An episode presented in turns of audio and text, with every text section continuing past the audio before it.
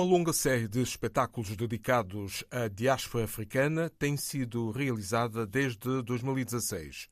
A saber, e agora nós, Medo a Caminho, Adriano já não mora aqui, A Rapariga Manjaco, O Último Show e, recentemente, Ao Abrigo da Distância. Os intérpretes têm desenvolvido este trabalho de palco, são nascidos em África ou têm origem africana.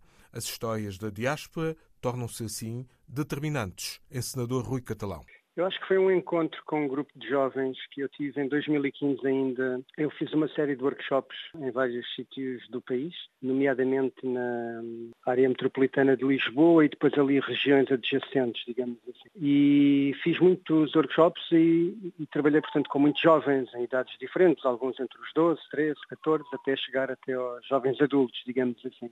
No Val da Amoreira foi um dos sítios onde dei um workshop e conheci um grupo de pessoas que eu achei muito interessante e no final desse workshop convidei-os para fazer um espetáculo. Na altura eram só três pessoas, era o Adriano Diouf, a Jéssica Ribeiro e a Vânia Lopes. Entretanto, eu, a meio desse processo de trabalho que durou muito tempo, oito meses, eu conheci mais dois rapazes, o Joãozinho da Costa e o Luís Mucauro, e com esse grupo eu fiz o, o E Agora Nós, que era que na verdade era mais, um, era mais um modelo de espetáculo do que propriamente um espetáculo, vez que cada espetáculo era totalmente diferente. Digamos, criámos um vocabulário, uma linguagem, uma, digamos, com um método de trabalho e depois quase todos os espetáculos eram sempre histórias diferentes e coreografias diferentes, uma vez que o meu trabalho está sempre nessa interseção entre o, entre o texto e o, e o movimento. Portanto, a história da diáspora faz sempre parte destas histórias porque eu procuro centrar-me em histórias pessoais, ou seja, em histórias